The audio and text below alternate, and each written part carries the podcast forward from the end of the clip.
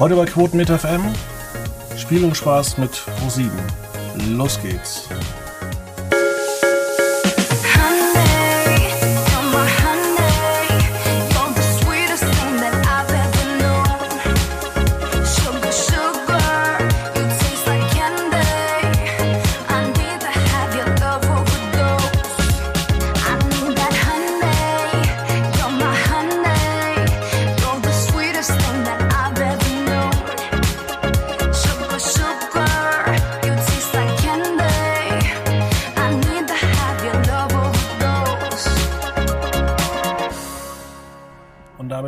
Herzlich willkommen bei dem Podcast, bei dem ihr mich zwischen Sushi und äh, Spargel begrüßen könnt. Ich lasse es mir heute richtig gut gehen. Und wer sich heute auch richtig gut gehen lässt und sich einen harten Shot geben wird, ist unser Felix Meyer. Herzlich willkommen. Ich freue mich ganz arg wieder da zu sein. Ja, man muss ja auch sagen, es hieß äh, letztens unter einem der ähm, Beiträge, es macht richtig Spaß, mit ihrem Podcast zu hören. Oh, oh, oh. Ja, ich habe es gelesen. Ich habe mich sehr, sehr gefreut. Ich bin, ach, ich bin ganz schlecht mit, ähm, mit Lob. Ich mag das nicht. das kommt irgendwann. Nein. Irgendwann ist man Nein. froh, wenn man, äh, ja, wenn man Lob bekommt.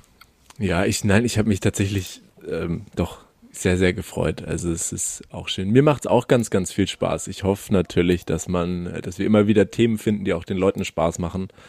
Und ähm, ja, das freut mich.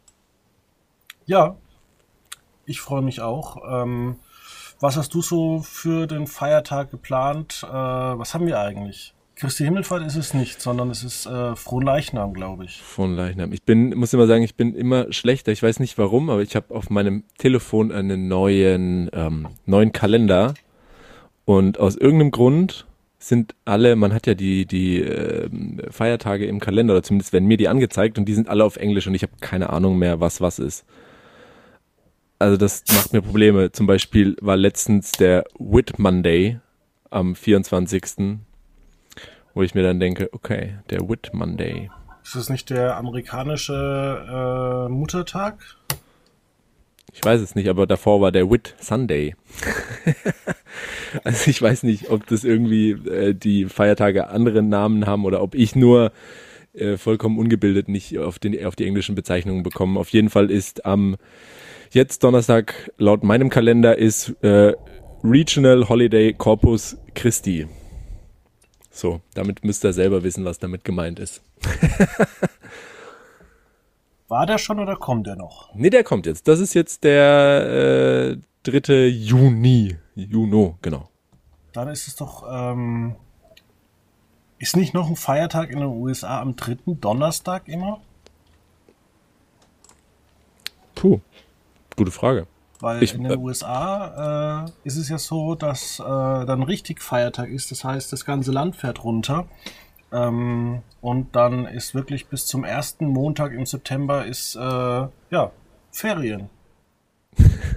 Ferien kann man immer gut gebrauchen. Ich weiß es nicht. Also ich kann das ja mal vorlesen. Hier in meinem Kalender steht Holiday or Observance in Baden-Württemberg, Bavaria, Hesse, North Rhine-Westphalia, Rheinland, Palatinate, also Rheinland-Westfalen, Saarland, Saxony und Thuringia. Also genau. Das ist auf jeden Fall Corpus Christi Regional Holiday in meinem Kalender. Und falls irgendjemand weiß, warum sich meine Feiertage auf Englisch umgestellt haben, kann er es mir gerne, kann er dann schreiben, weil ich verstehe es nicht. Ja, also meine E-Mail-Adresse ist mülleimer.quotenmeter.de. Ja. Wir kommen jetzt mal zu ernsten Dingen. Ähm, und zwar wollen wir uns äh, heute so ein bisschen über Mediennutzung, gerade in Sachen äh, vernünftigen Medien, also Nachrichten unterhalten.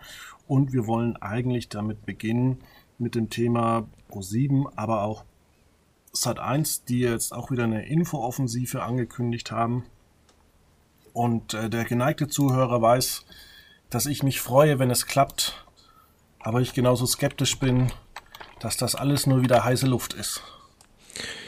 Ja, ich glaube, da stecke ich auch irgendwo zwischendrin, weil ich, ähm, also fangen wir mit den Fakten an. Ich glaube, RTL äh, Pro7 äh, hat jetzt ja relativ klar gesagt, dass man sich ein bisschen oder sich positioniert, ohne groß darüber zu sprechen, zu sagen, man möchte ein Stück weit was anderes anbieten. Ähm, und da fallen ganz, ganz obskure Bezeichnungen. Dieses sagenumwogene Infotainment ist wieder im Gespräch. Und ja, die erste Offensive sind natürlich gewesen jetzt diese drei Kanzlerinterviews, Kanzlerkandidaten, Kandidatinnen-Interviews, ähm, von dem man ja schon sagen kann, dass das erste relativ in die Hose gegangen ist, würde ich sagen. Ähm, zumindest so von den Reaktionen der Öffentlichkeit und bei zwei und drei, also dann mit ähm, auch Annalena Baerbock äh, und Olaf Scholz und dann zuletzt Armin Laschet hat man sich schon ein bisschen nach oben gearbeitet, sag ich mal. Ähm, auch natürlich, um das auch gesagt zu haben, die äh, Moderatoren geändert. Ähm, ja, es ist viel passiert, man möchte damit viel Sachen. Die Zahlen sind ja für die Interviews auch gar nicht, ich sag mal, in dem Sinne schlecht gewesen es konnte jetzt so, würde ich sagen, nicht unbedingt mithalten mit einem, ja gut, es war immer noch kein äh, auf, also groß, große Zahlen erreichendes 20.15 Uhr Programm, aber es ist nun mal auch ein reines Interview gewesen mit wenig Tamtam. -Tam. Und dafür war es ja nicht schlecht. Jetzt kann man das gut oder schlecht finden. Ich fand es grundsätzlich gut, weil ich glaube schon, dass viele Pro7-Zuschauer oder allgemein Privat, Privatsender-Zuschauer nicht unbedingt anders bei einem Kanzlerinterview landen würden, als wenn es eben bei Pro7, RTL oder sonst wo läuft. Also das ist schon ein guter Schritt, dass man da am Anfang ja das ein bisschen verblödelt hat im Sinne von die Fragen waren ja schon wenig kritisch und es gleichte eher einer im weitesten Sinne ja Werbe, äh, Werbeveranstaltung. Das muss man sich gefallen lassen in dem Sinne und ja, das haben sie ja dann ganz gut gemacht. Was sagst du denn, also was, wie fandest du denn die Interviews an sich? Hast du geguckt? Also ich habe so alle drei geguckt. Ich möchte ganz kurz erstmal beginnen mit, man hat ja vor vier Jahren zur letzten äh, Bundestagswahl eben begonnen, ähm, ja, mit Klaas ein Interviewformat zu zeigen. Mhm. Ähm, ich weiß gar nicht mehr, wie es heißt. Dann war, geschah jetzt eigentlich drei Jahre nichts. Dann hat man ein bisschen mit äh, Dokumentation begonnen und man hat sehr viel äh, zum amerikanischen Wahlkampf gemacht. Umso mehr bin ich gespannt, was man jetzt tatsächlich zum deutschen Wahlkampf macht, der zum ersten Mal seit äh, knapp, ja doch 16 Jahren wieder spannend wird. Und ja. ähm, ich muss sagen, wir haben wirklich, also ich, ich verstehe, was du sagst, dass man ohne Pro7 wenig Politinteressierte ähm, an die Sender ranbringt aber ich fand mir das alles so bisschen, wie es ProSieben schon gesagt hat, Information mit Haltung. Und ähm, da finde ich es eben extrem schwierig, äh, immer nur solche grünen Fragen zu stellen und einfach äh, auch medienpolitisch, aber auch wissenschaftliche Dinge einfach komplett äh, auszusparen, weil vielleicht der eine oder andere Politiker ähm, noch keine Lösung hat. Also fangen wir doch mal an. Wir haben ein massives Problem und das wurde schon in vielen ähm, überregionalen Tageszeitungen beleuchtet. Ähm, wir haben ein riesiges Problem mit äh, Depressivkranken durch die Pandemie. Es gibt einfach viele Leute, ich habe das jetzt auch schon öfters durch die Immobilienanzeigen hier in Würzburg gesehen, ähm, die leben dann in der Krise im, im Winter auf 30 Quadratmeter. Ja, dass du davon irgendwann bescheuert wirst, das ist ja nichts Neues, das wissen wir auch von Gefängnissen. Ich bin ja auch Schöffe, ich habe mir das ja auch angeguckt und äh, ich hatte da auch mal so ein Gespräch mit so einem Gefängnistherapeut, der klipp und klar bestätigt hat, dass Gefangene auf 30 Quadratmeter dumm werden. Und das passiert jedes Jahr zwischen Weihnachten und Heilige Drei Könige. Und dann sagt er selbst, die brauchen dann halt wieder sieben Tage, wenn die dann mal wieder unter Leute dürfen, weil die sind meistens eingesperrt, dass die überhaupt wieder das Denken anfangen und tatsächlich halt geistig auch ein bisschen verdummen. Ähm, wir haben dann andere große Probleme wie Freiheitsberaubung. Und das ist leider halt ein Problem. Das ist halt sowas wie eine Ausgangssperre. Und ich finde, da kann man auch mal fragen, ganz kritisch, ähm, wie sieht es dann eigentlich aus, wenn die Grünen an die Macht kommen und irgendwann mal beschließen, wir machen das so wie bei der Ölkrise äh, in den 70er Jahren. Es wird jetzt an vier Tagen also an vier Sonntagen verboten, Auto, das Auto gefahren wird. Ähm, wieso sagt man, hey, wir wollen äh, eine grüne, eine grüne Klimapolitik, ja, ver verbieten Atomkraft, auf der anderen Seite holen wir uns russisches und amerikanisches Gas und äh, Gas ist halt nun mal ein, keine erneuerbare Energie. Und wenn man sich dann halt auch mal die Charts anguckt und auch da mal den Verbrauch nicht nur bei den Autos anschaut, sondern mal den allgemeinen Energieverbrauch anguckt, dann stellt man eben fest, dass es ganz, ganz schlecht mit erneuerbaren Energien aussieht. Und man muss auch mal wirtschaftlich äh, den einen oder anderen hinterfragen, ja, war es wirklich sinnvoll, dass wir unsere Wirtschaft mit 10, 20, 30 Milliarden Euro stützen? Oder hätte vielleicht Deutschland nicht einfach äh, von vornherein mehr Impfstoff einfach selbst kaufen sollen? Weil dieses ja. Geld es wird ja auch jetzt nicht. Wir, wir haben uns da angeblich zwei, drei Milliarden gespart.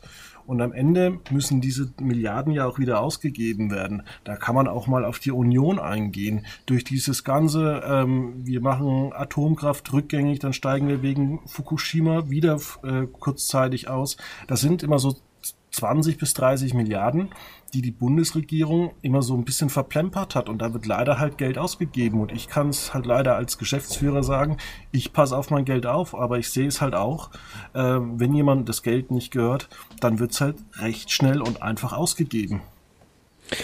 Ja, das stimmt. Also ich glaube bei vielen und wenn das jetzt der große Bogen ist, der gespannt wird von Fragen der Energiewende zu auch ja vielen anderen kleineren weiteren Themen, mit denen sich jetzt ja auch seit den Interviews Annalena Baerbock oder allgemein die Grünen positioniert haben. Das Thema Kurzstreckenflüge war ja ganz groß. Ähm, allgemein Mobilität ist ein Thema.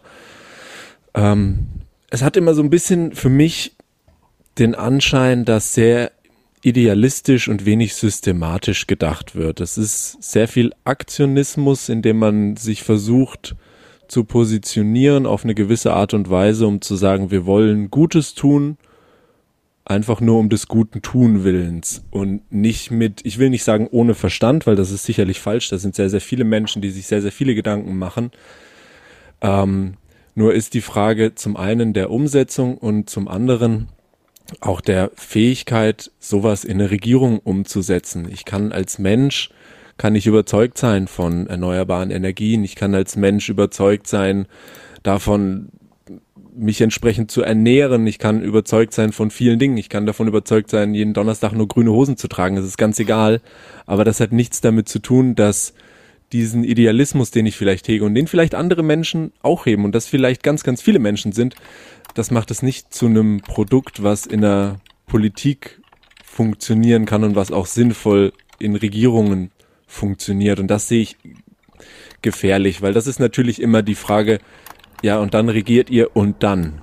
Das ist die Frage. Also, das ist ganz, ganz schwierig. Ich meine, man, das, wie du auch angesprochen hast, um bei einem einfachen Thema wie eben Mobilität zu bleiben.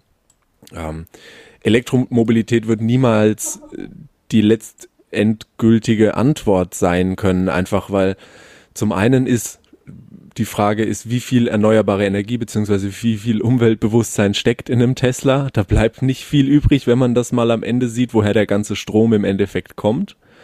Und zum anderen muss man ja auch sagen, das sieht man bei amerikanischen Herstellern beziehungsweise bei großen ähm, Automobilherstellern in Amerika zurzeit sehr, sehr viel, dass einfach weltweit ähm, fehlt es an, äh, an Chips, an Mikrochips, um im Endeffekt Computer auszustatten. Ähm, Chrysler und auch die amerikanische Sparte von Ford haben ganze Carparks voll mit Elektroautos, die schlichtweg nicht funktionieren, weil es zurzeit keine Chips gibt. Ähm, durch pandemiebedingte ähm, ja, Probleme für die Herstellung. Es gibt äh, mit, ich glaube, drei große Hersteller, Samsung, äh, TMC und einen dritten Chip-Hersteller, der mir nicht einfällt, weltweit.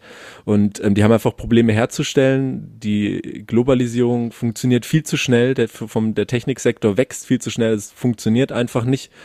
Ähm, also das ist ein Thema, da regen sich äh, Computer-Gamer unglaublich darüber auf, weil es unglaublich schwierig ist, Grafikkarten zu bekommen, weil die Chips einfach auch nicht da sind, Teil des Problems. Und das wirkt sich aber eben auch auf sowas aus wie die Autoindustrie, wo man sagt, naja, was habe ich noch von einem Elektroauto, das auf der einen Seite gar nicht so umweltfördernd ist, wie es mir verkauft wird, und auf der anderen Seite ähm, wird es Probleme geben, diese überhaupt zu bekommen, weil es die Chips nicht kommt. Jedes, jedes Instrument in einem Auto heutzutage ist ja ein kleiner Computer. Und wenn das nicht funktioniert, und da kommen wir an den Punkt an, wo man sagt, ja, das ist eine idealistische Idee, aber die Umsetzung ist, kann ich so regieren? Das ist dann ja, die Frage. Ich finde auch, dass äh, generell solche Ideen ja ganz gut sind. Aber ich finde zum Beispiel es nicht gut, wenn, und da kann man auch wieder kritisch nachfragen, warum muss denn eigentlich ähm, die Politik überhaupt Vorgaben machen? Also es ist ja so, dass äh, Elektroautos von Besserverdienender gekauft wird. Also was bringt es in der in der Masse? Also wir haben ja nicht die Masse ja. der Menschen, die Besserverdienenden sind. Also wir haben ja gar, ein Drittel unserer Menschen in Deutschland sind ja Schlechtverdiener. Das ist einfach Fakt. Ja. Ja, das ist eben die Sache. Also das sind, und da sind wir auch an einem Punkt, wo es um die, über die Autoindustrie weggeht. Da sind wir wieder bei der Mobilitätsfrage, wo ich sage, ähm, ja, natürlich ist es an einem Punkt, wo ich sage, ich verdiene entsprechend wenig Geld, ähm, auf lange Sicht vielleicht günstiger zu sagen, ich äh, habe ein Auto, das mich nicht viel kostet, ein kleines Stadtauto, das nicht viel verbraucht. Damit muss ich halt jeden Tag ein paar Kilometer fahren. Ähm, ich würde klar gern drauf verzichten auf irgendwie einen Benziner und anstelle dessen in Würzburg die neuen Elektrobusse nutzen. Ja. Wobei, aber da muss ich sagen, mich hätte gestern fast einer überfahren, weil ich den nicht mehr gehört habe. Macht mich auch wahnsinnig. Also das, egal ob kleiner E-Roller oder eben E-Bus, du hörst es nicht gerade ganz schlimm so auf dem Fahrrad, wenn man es nicht äh, denkt, aber das sind so Sachen, ja, da würde ich auch gern drauf verzichten, aber ich leist, ja, ich, ich leist mir halt auch die, die Monatskarte für die öffentlich-rechtlich, äh, für die öffentlich-rechtlich, für die, äh, für den ÖPNV, äh, die, die leiste ich mir dann halt auch nicht. Und am Ende vom Tag spare ich mir dann auch nicht so viel. Und dasselbe ist, ich bin lange aus Studiengründen gependelt mit der Bahn zwischen Würzburg und Ansbach und auch zwischen Würzburg und Nürnberg, wo ich sage, da muss man mal reinschauen, was da ein Monatsticket für so eine Pendlerstrecke kostet. Ähm, das macht keinen Spaß. Und da sage ich, da bin ich, wenn ich sicherlich nicht jeden Tag, aber wenn ich dann mal am Tag sage, ich fahre lieber 200 Kilometer und tank dafür vier, fünf Mal im Monat, vielleicht, also ich sag mal, sparen tue ich mir mit der Bahn nicht unbedingt was, jetzt mal ganz abgesehen von ÖPNV nur bis, in meinem Fall ins Frauenland kann ich mit meinem Bus hier bis gefühlt 19 Uhr fahren, danach ist sowieso Schluss, Wochenende, Sonntag gar nicht, ähm, abgesehen von Verspätungen, abgesehen von, ja, bekannten Problemen. Aber ich meine, das ist ja, das sind eben diese Fragen, die man sich stellt oder die ich mir stelle, wo ich sage, das sind alles schöne Ideen und dann, was passiert dann? Was machst du, wenn du wirklich auf dem, auf dem heißen Stuhl sitzt, ne? Ja, also bei mir ist es so, ähm, ich komme aus dem Ort, der nennt sich Margezöchern, habe ich schon öfters beleuchtet und da gibt es ein Dorf weiter. Also da ist der Bus jede halbe Stunde gefahren, am Wochenende jede Stunde. Und ein Dorf weiter hattest du eben keine Busverbindung mehr. Was war ja. das Ding? Eigentlich jeder meiner Freunde hat ein Auto. Ja, klar. Ja, das ist es dann eben. Und ähm, ich hatte ja auch, ich vergleiche das oft, auch wenn es natürlich nicht im Sinne von vergleichen, sondern gucken, was so geht. Ich sage das in, äh, zwischen Würzburg und Nürnberg, was natürlich sehr, sehr unterschiedliche Städte sind, allein schon von der Größe her und von der Infrastruktur her. Aber ich muss einfach sagen, in einer Stadt wie Nürnberg, die natürlich auch eine U-Bahn hat und sehr, sehr viel ausgebauteres Stra Straßenbahn, man sagt dort S-Bahn-Netzwerk hat, Trambahn hat, die Regionalexpresse, die bei uns im Endeffekt ja für den Nahverkehr nicht genutzt werden, kaum sind dort Bestandteil des täglichen ja, Verkehrs und da funktioniert das. Da kann ich rund um die Uhr sagen, im Endeffekt, ich steige irgendwo in eine Bahn und wenn es später ist, steige ich noch in die letzte U-Bahn. Die fährt auch meistens nachts. Busse fahren so gut wie immer. Ich habe auch einfach, ich sag mal, Komfort, den ich in Würzburg bisher nicht hatte. Vielleicht gibt's ihn und ich weiß es nicht. Aber in Nürnberg, wenn ich abends mit dem Bus heimfahre und ich wohne zwischen zwei Bushaltestellen, kann ich dem Busfahrer sagen, er soll mich bitte vor meiner Haustür rauslassen. Und wenn er keinen Umweg fahren muss, dann macht er das. das ist wirklich so. Das ist doch mal äh, wunderbar.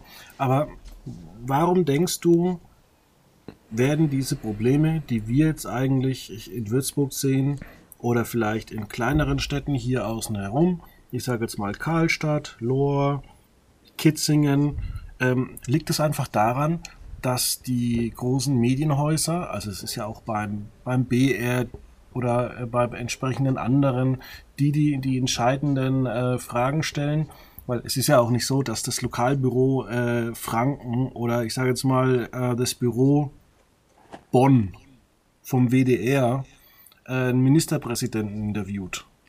Ähm, liegt es vielleicht einfach daran, dass wir zu viele ähm, Büros der, der, Medienvertreter tatsächlich äh, in den großen Landeshauptstädten haben?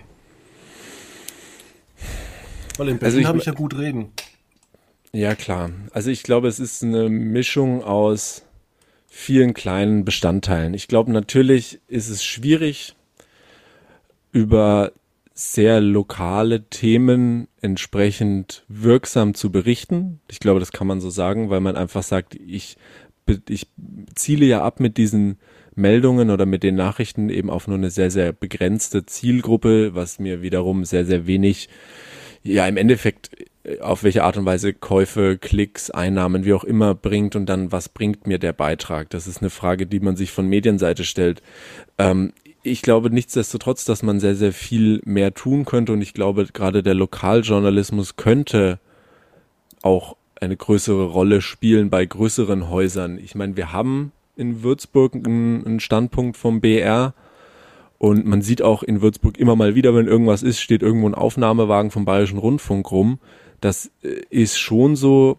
Ich muss sagen, ich sehe in meiner, das ist ja auch immer sehr begrenzt, aber in meiner Bubble dann relativ wenige Beiträge vom BR jetzt über Dinge, die in Würzburg passieren. Das mag ja, sein, weil ich sie ja nicht vor, bekomme.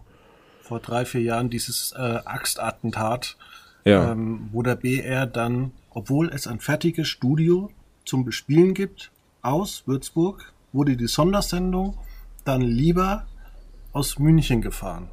Mhm. Ja, ja, das also sind kann Dinge. weiter weg sein. Also man hätte ja auch hingehen können. Es ist ja sogar näher, wenn man die Sondersendung aus Frankfurt gesendet hätte. Ja, klar. Ja, das ist, das ist dann so ein bisschen die Frage, wo ich sage, wo liegt die Nähe und wo liegt der Arbeitgeber? Also, das verstehe ich auch nicht. Aber ich meine, gut, das mag technische Gründe haben, das mag sein, dass man in Würzburg, auch wenn es hier ein Studio entsprechend für den BR gibt, wenn es das vielleicht, weiß ich nicht, hat man die Stromrechnung nicht bezahlt, keine Ahnung. Also das, ich weiß nicht, das, da kann man auch immer nicht so reinschauen, glaube ich, aber ähm, ich glaube, da geht schon durchaus viel Nähe verloren, weil ähm, ich kann mich schon daran erinnern, wenn ich ähm, auch an meine Großeltern denke oder in, in der Art und Weise, wo man sagt, da hat man ein starkes Medium, die kommen aus der Nähe von Aschaffenburg, da hat man starke lokale Medien und äh, die waren überall da und dann hat man auch in der nächsten, das war zum damaligen Zeitpunkt eben auch noch so, dass man gesagt hat, oder hat man am äh, Tag drauf oder am Wochenende drauf dann in der entsprechenden Ausgabe über das gelesen, wo man sagt, ja, ja, den, den Redakteur, den kenne ich doch, den habe ich da, da und da gesehen.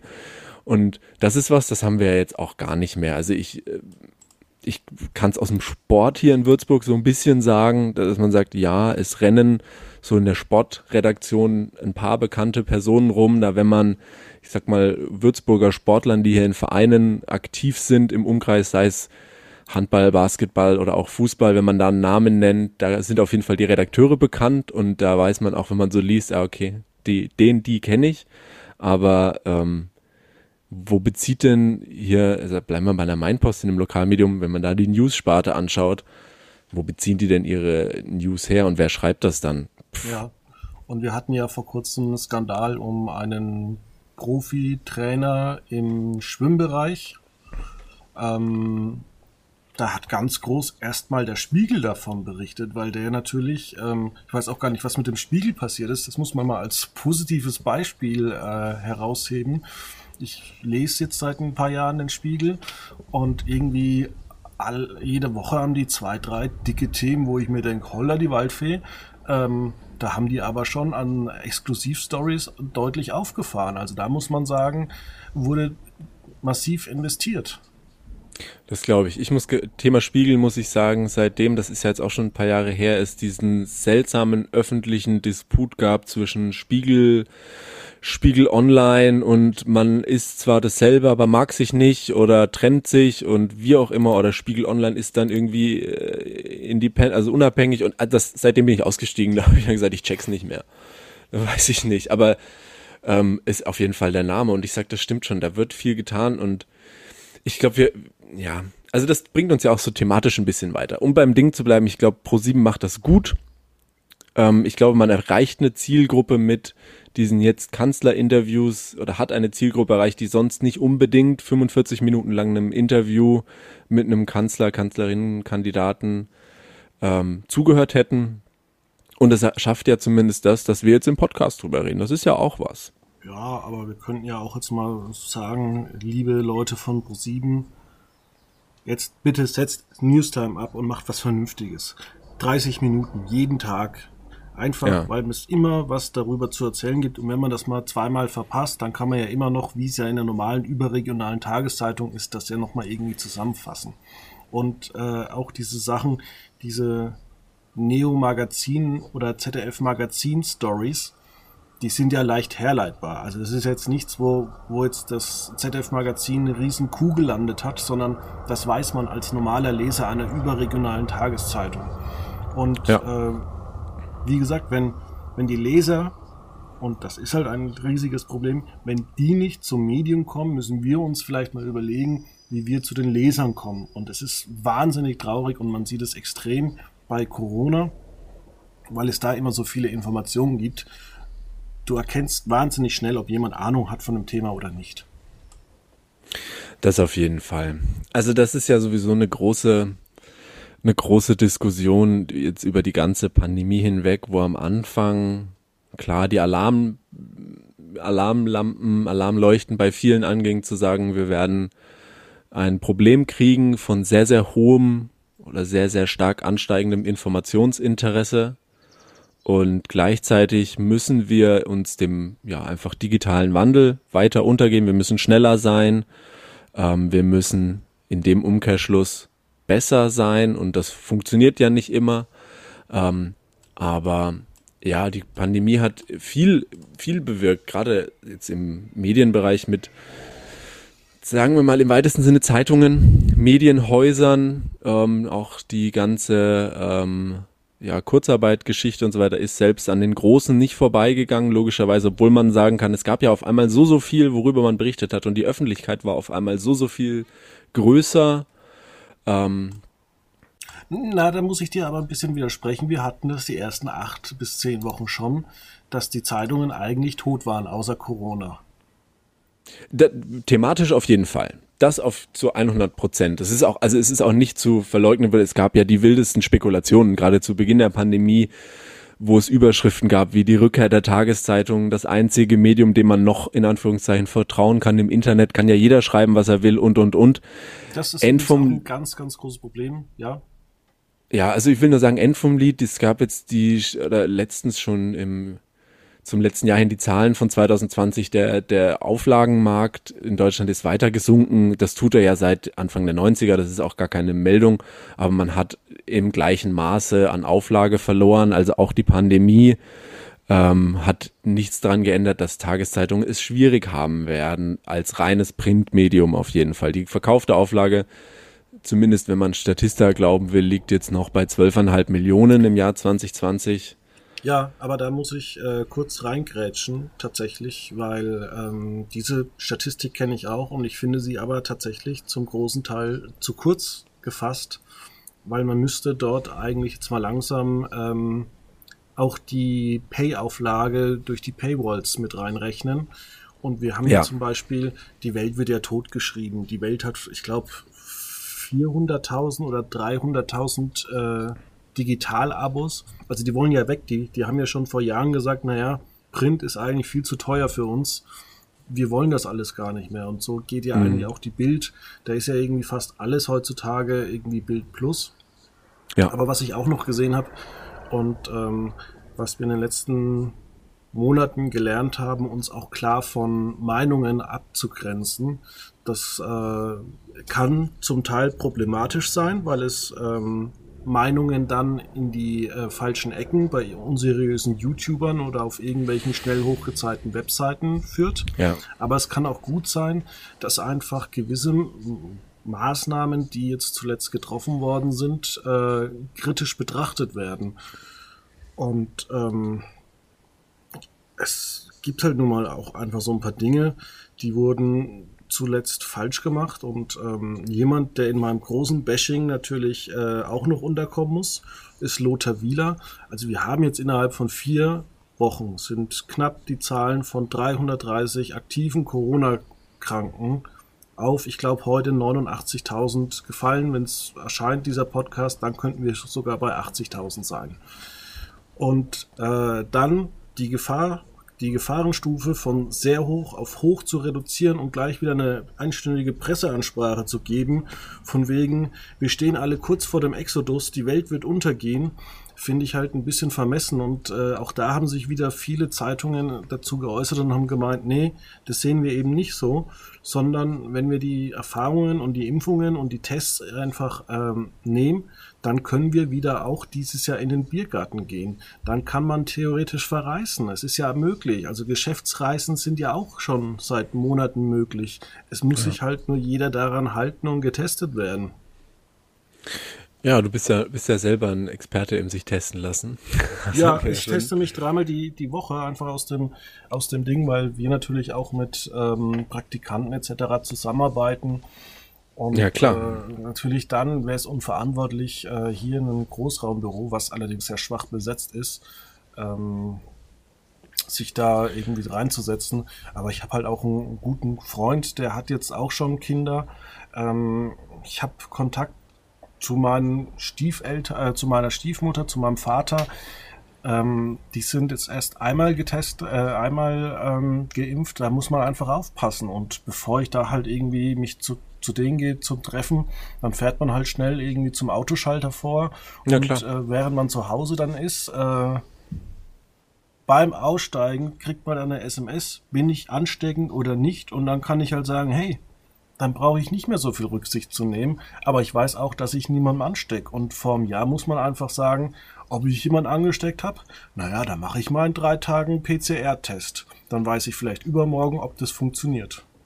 Ja, ja, das ist richtig. Also da haben wir schon, gerade das ist was, was mich wirklich auch überrascht hat, wie gut es funktioniert in dem System, in dem wir stecken, zu sagen, diese Tests, wie sie, also ja, wie das gebaut wurde und wie das auch funktioniert, wie du sagst. Ich gehe hin, ich mache den Test, das kostet mich einmal irgendwie eine Minute Vorbereitung, dass ich mich anmelden muss. Danach müssen die ja nur noch den QR-Code scannen, ähm, reingehen, Test machen, 20 Minuten warten, Testergebnis bekommen. Das ist super, weil ich meine, ich hatte ja auch wie viele Studenten äh, in der Gastronomie gearbeitet und ähm, da war die Situation letzten Sommer so, dass wir gesagt haben, ja, wir haben Listen geführt von jedem Kunden, der da war und ähm, haben entsprechend, wenn die äh, Kunden oder Gäste das wollten, uns erlaubt haben, ihre Adressen aufgenommen und so weiter und so fort. Aber was bringt dir diese dann drei, vier Tage alte Liste, wenn dann ein Gast sich meldet und sagt, übrigens, ich bin jetzt positiv, warum auch immer, oder ich habe gemerkt, dass ich krank bin und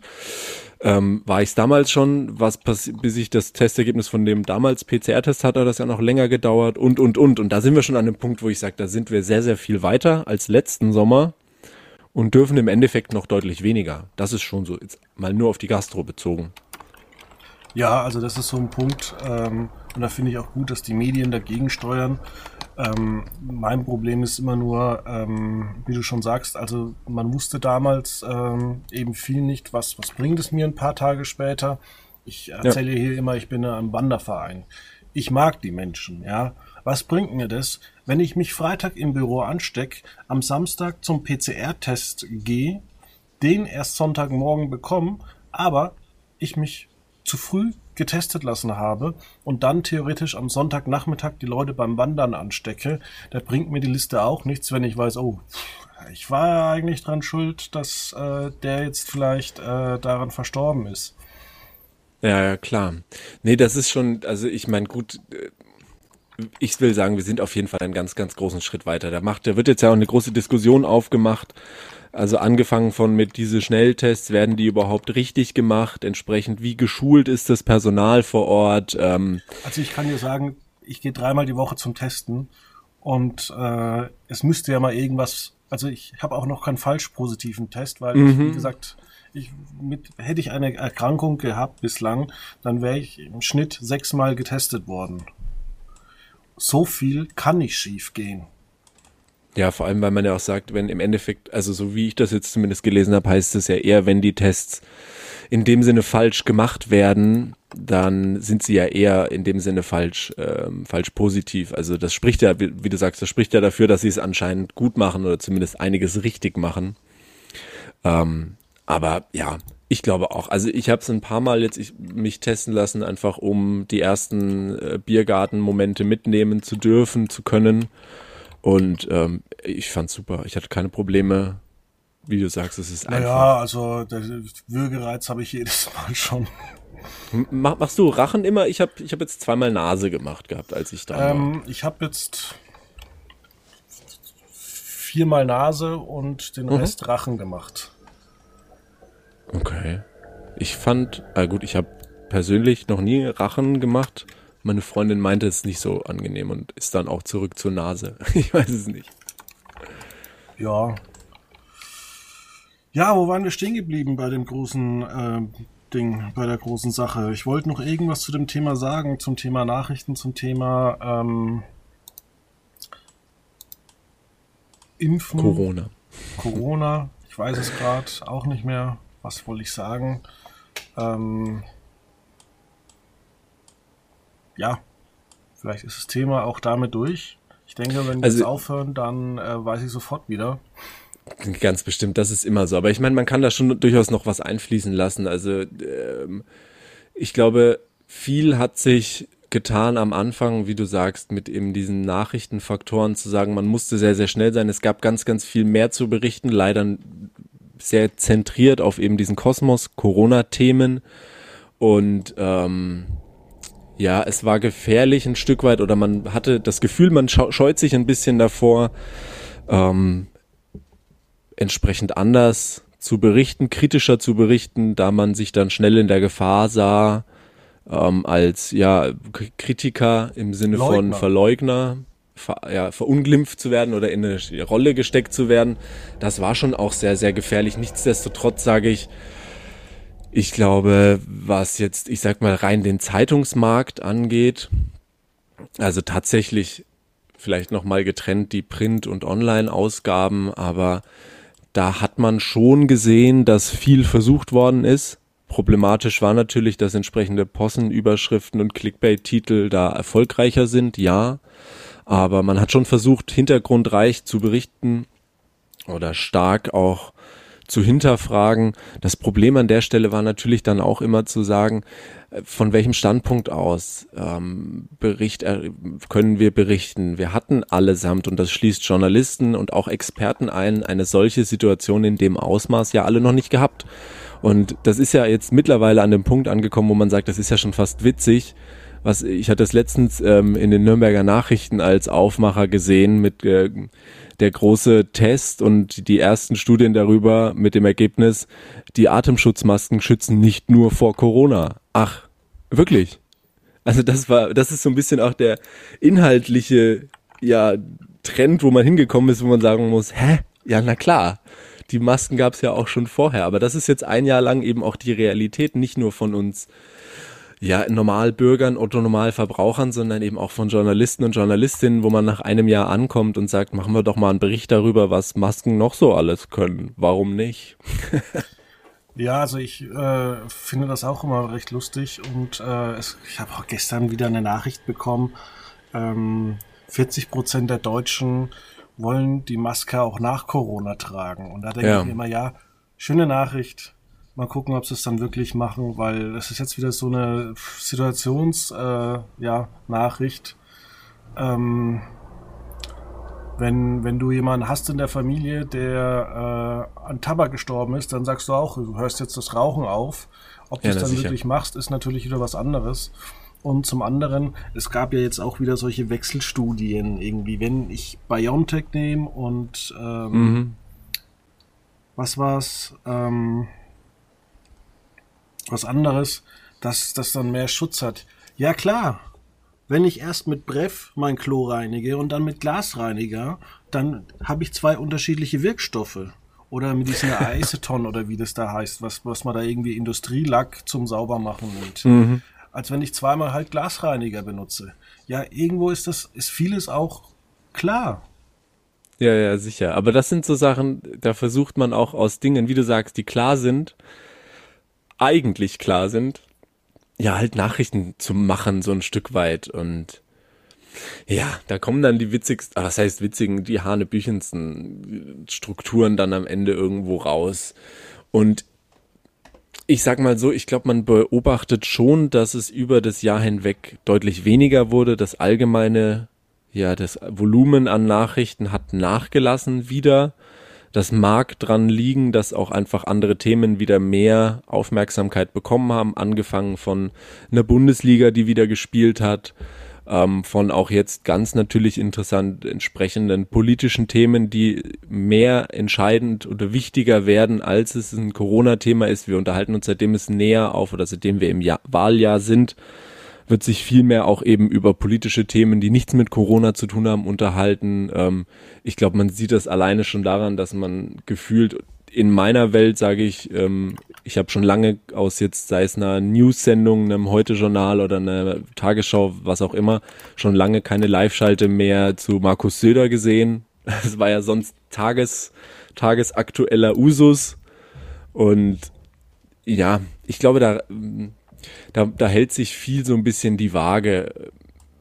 Ja, also wir, wir müssen ja auch sagen, wir kommen jetzt aus Würzburg und ähm, wenn man dann sieht, wie viele Leute im März bislang geimpft worden sind und dann wird irgendwie auch in den Nachrichten publiziert, unser Sommerfest im Juli fällt mhm. aus und dann wird darüber groß berichtet und dann denke ich mir, ja, sollen die jetzt das Impfzentrum abbauen, dann bauen sie ein Bierzelt auf, äh, wo dann zwei Wochen gefeiert wird, dann wird das Bierzelt abgebaut und dann wird irgendwie vier bis sechs Wochen einfach nicht geimpft. Also das ist doch so so offensichtlich und äh, da muss man sich ja auch mal fragen irgendwie ja habt ihr keine besseren Themen über die ihr ja. berichten könnt äh, seid doch mal ein bisschen kreativ oder macht was zum Wahlkampf oder stellt Alternativen vor was man einfach machen könnte zum Beispiel beleuchteten richtig. Wohnungsmarkt also das ist tatsächlich sowas also ich finde es problematisch ich bevorzuge da lieber WGs anstatt dass halt irgendwelche Wohnungen gebaut werden, wo du halt 30 Quadratmeter warst.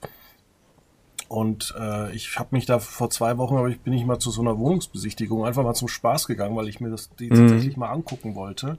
An so einem Freitagnachmittag, als ich früher gegangen bin. Und äh, ey, das ist echt eng.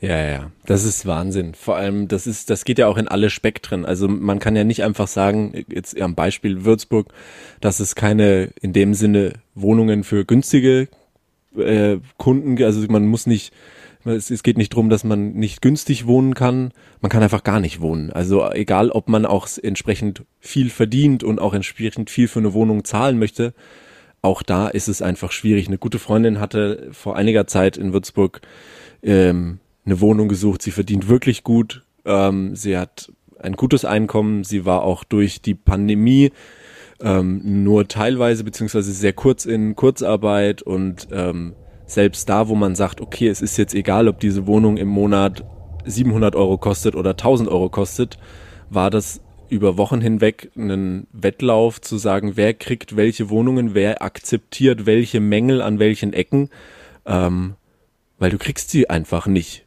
Also das ist schon Wahnsinn. Und das ist da sage ich echt, muss man sagen, im ähm, Zusammenhang pervers.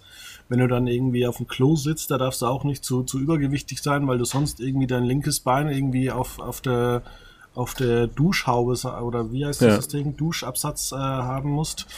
Ähm, wenn du dann natürlich auch mal nachfragst, ja, wo ist denn der Anschluss äh, für die Waschmaschine? Ja, da vorne ist ein Waschladen. Und dann denkst du dir, alter Schwede, und dafür sollst du netto irgendwie 490 Euro ausgeben. Ja. Und ich finde eigentlich, jeder, der irgendwie gut äh, wohnt, das soll da auch mal so eine Wohnungsbesichtigung machen. Äh, einfach sowas, was auf dem Markt ist, weil das total interessant ist, was da unterm Strich rauskommt. Und weil man dann sich nochmal denkt, boah, also wie da die Leute abgezockt werden. Und ich muss sagen, ich wohne echt in guten Viertel.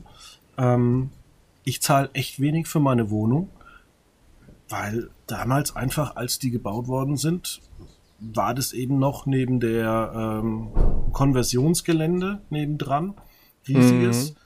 Und ähm, bei uns wurden halt auf einen Schlag knapp 100 Wohnungen ähm, eröffnet. Und natürlich ist da kein großer Wohnungskonzern hinten dran, sondern halt einer wohlhabenden Person hier aus der Gegend, die das äh, zur Geldanlage einfach benutzt. Ja, klar. Ja, das ist ja immer so ein bisschen der Jackpot, den man haben kann.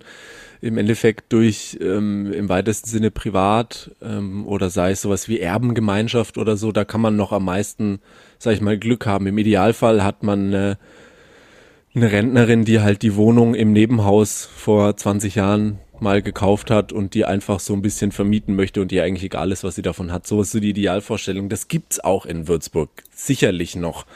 Keine Frage. Und man kann auch schlicht und weg, äh, schlicht und ergreifend Glück haben. Ja. Aber so, wenn man einfach mal so, wie man das eben macht, wenn man in einer neuen Stadt ist oder überlegt umzuziehen, so die Portale von Immowelt, bis irgendwie mobile, nee, hier Immobilien Scout und sonst was, ähm, wenn man die mal durchklickt, wo man irgendwie sagt, hey Leute, das ist irgendwie ein Zimmer, 30 Quadratmeter und da fängst du bei 400 Euro kalt an, wo ich sage, okay. Das, also. Das sollte man vielleicht auch mal beim äh, Hotel nebendran nachfragen, was die denn so für eine Dauerflat äh, berechnen. Ja, voll, voll und ganz. Also, das sind dann schon Gedankenspiele, wo ich sage, das, das kann es ja irgendwo auch nicht sein. Und Würzburg ist ja jetzt immer noch auch eine Stadt, auch wenn Würzburg nicht günstig ist, in dem Sinne mittlerweile überhaupt nicht mehr günstig ist. Ähm, es ist nichtsdestotrotz eine Studentenstadt, wo man sagt, hier leben Menschen, die hierher kommen, um, so blöd sich das auch anhört, zu studieren, zu lernen, um jung zu leben. Und das muss man sich schon enorm leisten können, mit, natürlich mit dem Zusatz muss man sagen, natürlich ist es auch noch ein Unterschied, ob ich sage, ich wohne in der Altstadt oder ich guck mal außen rum, wobei das ja auch wieder eine zweischneidige Geschichte ist, weil gerade so die kleineren Dörfchen, Städtchen um Würzburg rum, ähm, da wohnt man sich ja dann auch eher teuer vom, vom Buckel weg. Das ist schon ja, auch so. Wohnst du teuer. Ja, auf jeden Fall. Also das ist schon schon schwierig. Ähm, nichtsdestotrotz, der, das, ich denke, das ist so ein bisschen der der Kontext und auch der Konsens des Themas hier aktuell heute. Ich glaube, es gibt so so viele Themen und man sieht es jetzt ja in den letzten bald 45 Minuten. Man kann über so so viel sprechen und auch so so viele Dinge, die sich über die über das letzte Jahr hinweg entwickelt haben und verschärft haben. Und gefühlt ist äh, an groß großen Themen nur Corona hängen geblieben und das ist schon schade. Ja, das ist tatsächlich schade. Da würde ich mir halt wünschen, dass der ein oder andere auch mal so ein bisschen am Ball bleibt. Und das ist halt ganz wichtig, dass wir ähm, bei den ganzen Sachen halt auch starke Regionalzeitungen haben. Und nicht nur das, sondern, ähm, ja, wie soll man das sagen? Also, also ich persönlich finde es äh, schwierig für viele Leute und ähm, wie gesagt, jetzt der Blick auf den Wohnungsmarkt hat mich äh, tatsächlich ähm, erschreckt, aber naja, was ich empfehlen kann, wo man wohnen kann, aber das sieht auch nicht schön aus dort, wo meine Ex-Freundin herkommt, äh, in Alfeld an der Leine. Noch nie gehört.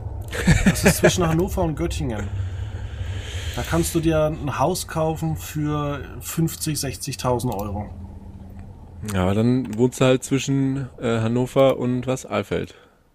Hannover und Göttingen. Nee, Hannover und Göttingen, da dazwischen, ja, leider, ja.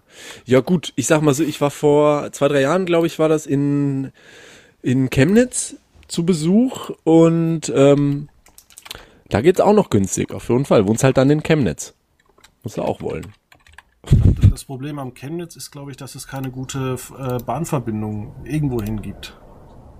Das weiß ich nicht. Mein Besuch erstreckte sich nicht über einen Abend und zwei, drei Kneipen. Daher weiß ich das nicht. Und wir haben durch Zufall in, in irgendeiner Bahn, in der wir gesessen waren, lag so ein Anzeigenblatt und da, da waren Wohnungsanzeigen drin. Da haben wir gesagt, in Halle kannst du wohnen. Ja, in diesem Sinne, ähm, also ich wollte noch was Dekadentes sagen, was äh, zum Thema, was man uh. sich leisten sollte oder was man sich leisten kann. Ähm, und ich zum Beispiel äh, bin in vielen Sachen Sparfuchs, aber weil ich es am Anfang ähm, schon gesagt habe, ähm, ähm, beim Thema Spargel, ich kaufe immer tatsächlich ähm, bereits geschälten Spargel, weil ich mhm. viel mit den Händen arbeiten muss und äh, ich mir das eigentlich nicht leisten kann, ähm, mir da in die Hände reinzuschneiden. Ja, ja, Gebe tatsächlich. Ich einen Euro mehr aus.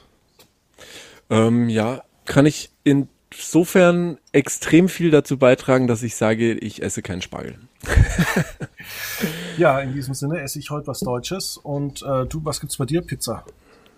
Weiß ich noch nicht. Was ist denn? Wir haben äh, Mittwoch. Feiertag ist Donnerstag. Man kann heute noch einkaufen gehen.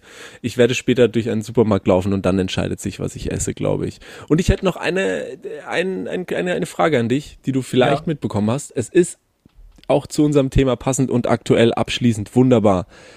In Europa, ich will, ich weiß nicht, weltweit will ich nicht sagen, aber Europa auf jeden Fall, gibt es seit Anfang Mai ein Land tatsächlich ohne gedruckte Tageszeitung. Welches ist es? Ukraine. Leider falsch. Hm. Moment, warte, ich mach, sag's dann ernsthaft. Ich dachte jetzt nur Ukraine wegen dem Krieg, aber ich sage jetzt einfach mal entweder Schweden oder Estland. Beides falsch. Okay, dann habe ich verloren.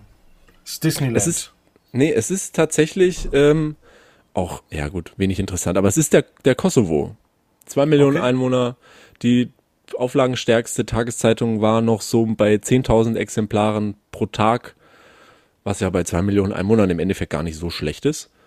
Ähm, aber man hat zum 10. Mai rum, also in der ersten, ersten, zweiten Maiwoche hat man gedruckt eingestellt und ist nur noch online. Die Zeitung heißt Koha die Tore, was ganz bestimmt anders ausgesprochen wird. Mit Sicherheit. ja. In diesem Sinne wünschen wir euch äh, ein schönes, äh, nicht verlängertes Wochenende, weil wir erst am Freitag und am Samstag erscheinen. Oh, ja. Dann eine schöne Woche und wir hören uns. Jo. Tschüss. Tschüss.